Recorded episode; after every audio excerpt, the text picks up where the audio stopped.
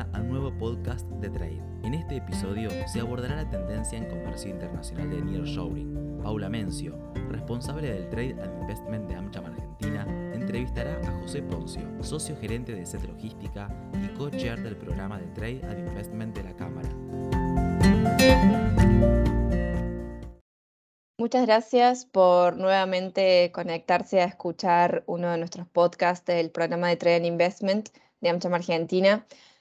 Vamos a estar conversando sobre el nearshoring o el reshoring, temática que, se encuentra en agenda en la región y mm, que José nos va a ayudar a entender un poquito mejor. Eh, hola José, ¿cómo estás? Hola Paula, muy bien, gracias a Dios. ¿Vos cómo estás? Muy bien, José, muchas gracias por, por tu tiempo. Vamos a estar conversando entonces un poquito sobre nearshoring y mm, bueno, lo principal, eh, ¿qué es el nearshoring? Bueno, es muy buena la pregunta em, porque es un, concepto que ahora está en, bocas de muchos líderes eh, de, empresas, líderes logísticos y también de gobiernos. El nearshoring es un recurso estratégico que en realidad define el diseño de mi cadena de suministro, priorizando la localización de mis proveedores en países de mi misma región, donde yo estoy posicionado.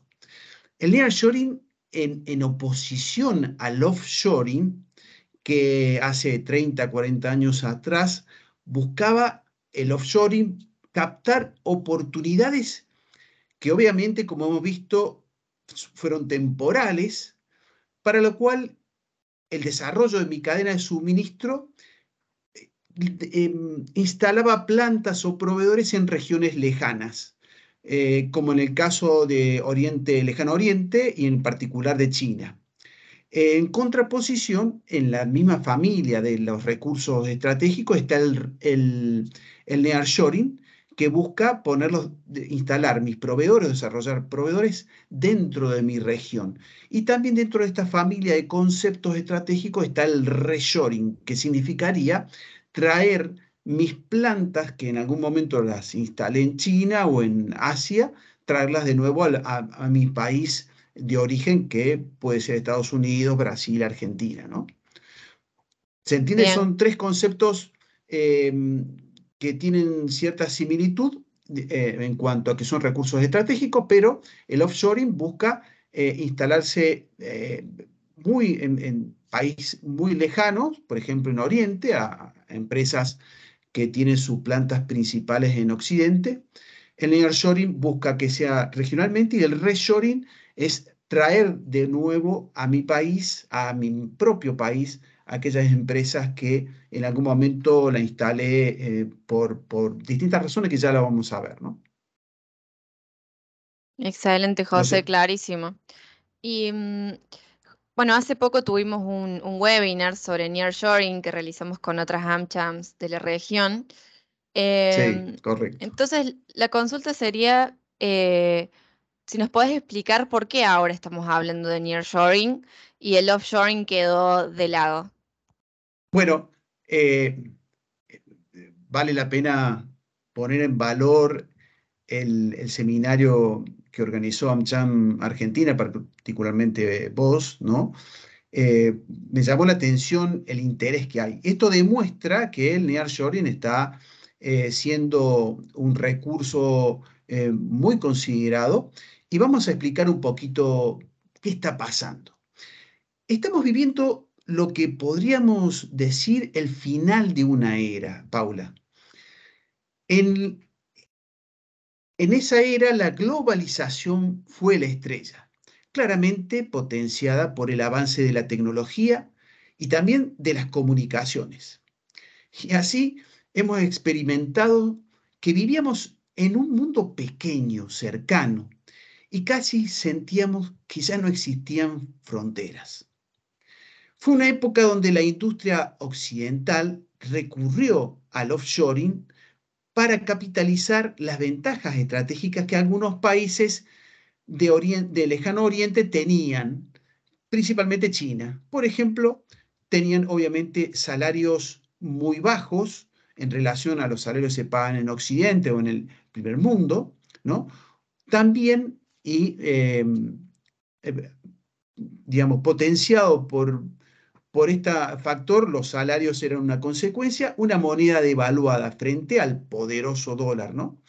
Y en tercer lugar, eh, Oriente ofrecía escalas que Occidente le venían bien, ¿no? Escalas de, en cuanto a volúmenes, porque podían pensar en destinar parte de esa producción abastecer a una mm, China que estaba cambiando y a un Asia que estaba creciendo y mejorando, ¿no? Claramente.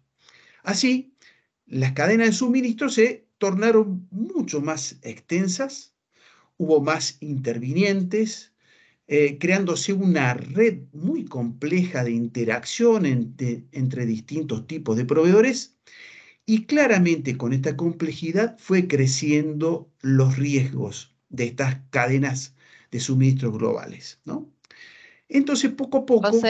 te, hago una consulta. Digamos, en ese momento, eh, digamos, lo que se aprovechaba era la terminología de la localización, ¿no? Aprovechar los beneficios de diferentes localizaciones, pero siempre pensando en términos de, globalización. Claro, sí. Eh, como este mundo parecía muy confiable, la tecnología, las comunicaciones me acercaban, los aviones, barcos, los sistemas de transporte eran muy confiables y eficientes, entonces em, empezaba a, notar que era muy fácil el comercio internacional, incluso eh, crecían los acuerdos de bloques eh, y todo eh, mm, iba a construir esta extensa y compleja red eh, este networking internacional que vino muy bien durante mucho tiempo, pero que obviamente... ¿Qué pasó? ¿Qué, bueno, ¿Qué pasó? Esa es la pregunta. poco a poco esta compleja red eh, que hemos construido empezó a crujir. ¿Y por qué? Bueno, lo, lo primero que empezó a suceder ya hace 10, 15 años atrás fueron los eventos climáticos extremos, ¿no? Tifones, huracanes, inundaciones. Eh, todo esto complejizaba la, operación normal de, eh, y, de alguna manera ponía en duda el abastecimiento de mi proveedor tan lejano, ¿no? Pero claramente el evento que vino a quebrar la confianza fue el COVID-19, ¿no? que literalmente detuvo el mundo. Este, este fue el hecho que disparó una serie de consecuencias que a mi modo de ver determinan el cambio de una época en múltiples sentidos.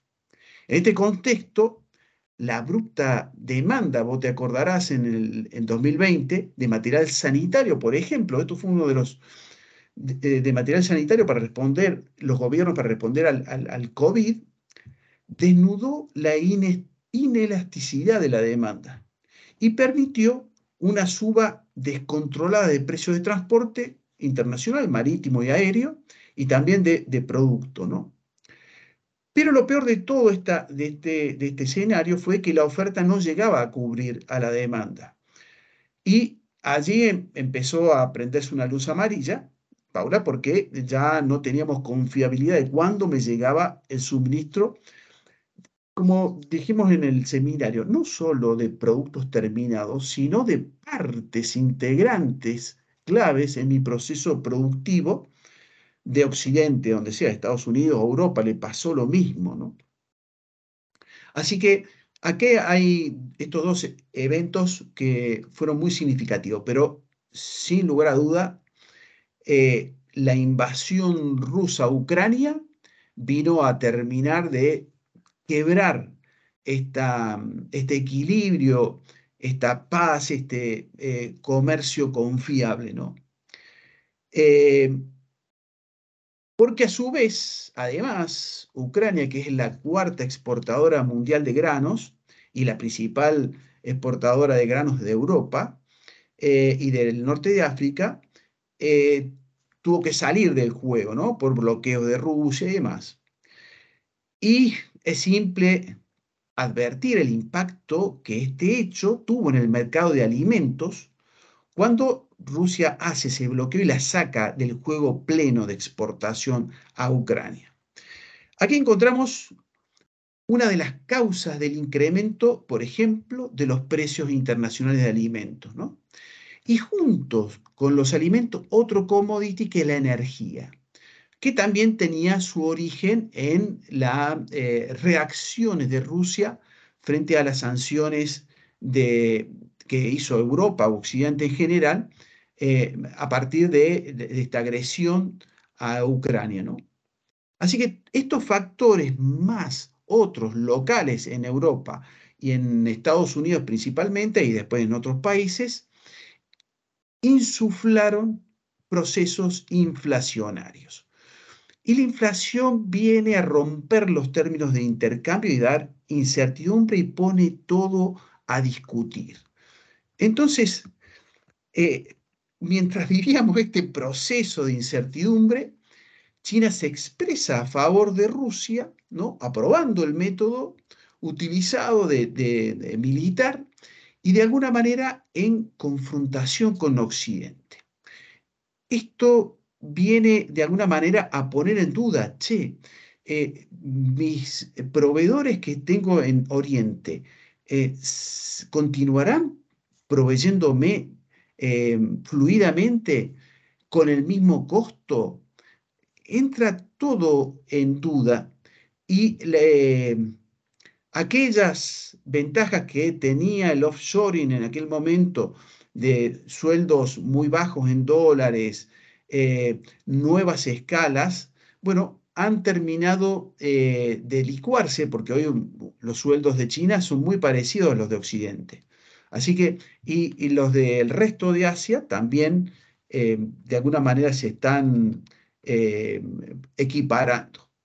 Así que, y queda otro, otro efecto, ¿no? Que es el impacto ambiental por el uso de, fundamentalmente del transporte marítimo y el aéreo, ¿no? De combustibles fósiles para estos transportes, porque no hay todavía eléctricos empezó a tener también impacto claramente eh, y así el, efecto invernadero se agravó y se agravó con eh, otras, eh, otras consecuencias. Estas razones, creo yo, son las principales que llevan a los líderes de la supply chain globales, a los líderes de las empresas e incluso, Paula, a los líderes de gobiernos a la necesidad de replantearse la estrategia de diseño de la red de suministro, de la cadena de suministro. Justo José te estaba por, por preguntar sobre eso, digamos, antes algo que, parecía tan cercano por, esto de la globalización, hoy se vuelve muy lejano y, o difícil de, de llegar o pierde Em, digamos, estas ventajas comparativas de, del offshoring. Y entonces mi pregunta era esa, bueno, estos impactos que hablabas recién vos en las cadenas de, valor por, por, em, por, las guerras, por el cambio climático, por el aumento del costo del transporte, etcétera, eh, en este momento se pueden prevenir, puedo gestionar, eh, digamos, esos riesgos sobre mi cadena global de valor, la puedo transformar a una cadena regional de valor? ¿Cómo lo ves? Bueno, eh, quiero de alguna manera cerrar tu intervención de esta manera, ¿no? Hay dos efectos claros en, este contexto que hablábamos de un final de época. El primero, la incertidumbre, ¿no? Pero el segundo, aumento de costos. O sea, incertidumbre, aumento de costos, tengo que repensarme, ¿no? Y dentro de estos aumentos de costos claramente están em, em, exponencialmente creciendo los riesgos. Y sí puedo gestionar, tengo la obligación como líder de una empresa, de una supply chain, tengo la obligación de gestionarlo y sí se pueden gestionar claramente. ¿Cómo se gestionan? Y obviamente mapeando los, los riesgos. ¿no? Yo tengo que ver cuáles son, identificarlos y luego actuar sobre ellos para minimizar su em, eh, eh, ocurrencia, su aparición, su, em, su actuación, pero también una tercera acción que es mitigarlo. Una vez aparecido, ¿cómo hago para mitigarlo? ¿Cómo reacciona? ¿Cómo previene mi cadena eh, logística un menor impacto en el, en el riesgo? ¿no? Eh, con lo cual, porque acá los riesgos son enormes, no solo de abastecimiento y de mayor costo, sino también de, prestigio. Si yo no le abastezco a mi eh, cadena de valor, tiene un impacto mi prestigio como marca, ¿sí? Como la marca que fuera de, celulares de alta gama. Yo no puedo dejar de abastecer y de ofrecerle productos nuevos. Ahora, ¿cuáles son en general, si tengo que hacer una escala de los más eh, graves eh, o, los de mayor impacto a los de menor impacto, pero que obviamente también tienen impacto. Y, por ejemplo, los cortes reiterados en las cadenas de suministro, esta es para mí el principal. Faltantes de insumos críticos, ¿sí?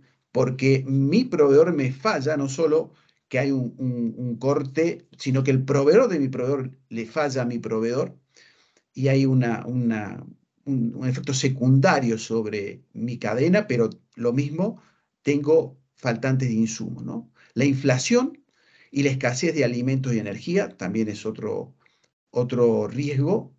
Aumentos de costos operativos, mayor impacto ambiental y sus crecientes riesgos de climas extremos, aumentos de probabilidad de, mayores riesgos en cuanto a pandemia, eh, en posibilidad de lockdowns, eh, y, demás riesgos asociados a la salud.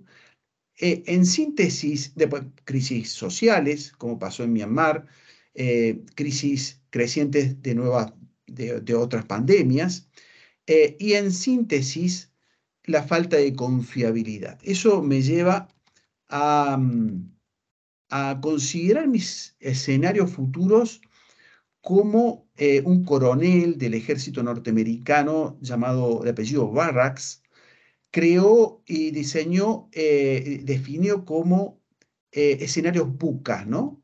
que es un acrónimo del inglés que significa volatilidad, incertidumbre, complejidad y ambigüedad. Esto describe bastante bien la imposibilidad de tener seguridad. Por eso, la cercanía de mi cadena de valor me da más seguridad, reduce los costos y claramente reduce el impacto ambiental.